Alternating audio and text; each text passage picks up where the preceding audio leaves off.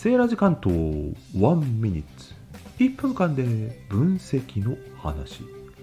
アナリティクスで表示される配信ごとの再生コメントいいね数これだって比例相関してるとは限らないんですよね。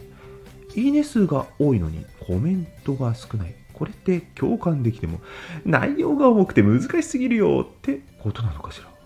再生数が多いのにいいねが少ないのはタイトルと実際の内容が期待外れだったからかもしれません。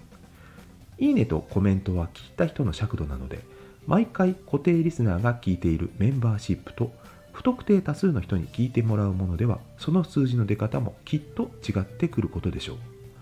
あなたはどんな分析をしていますか？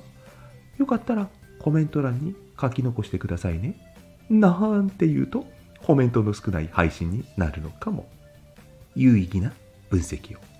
バイバイ。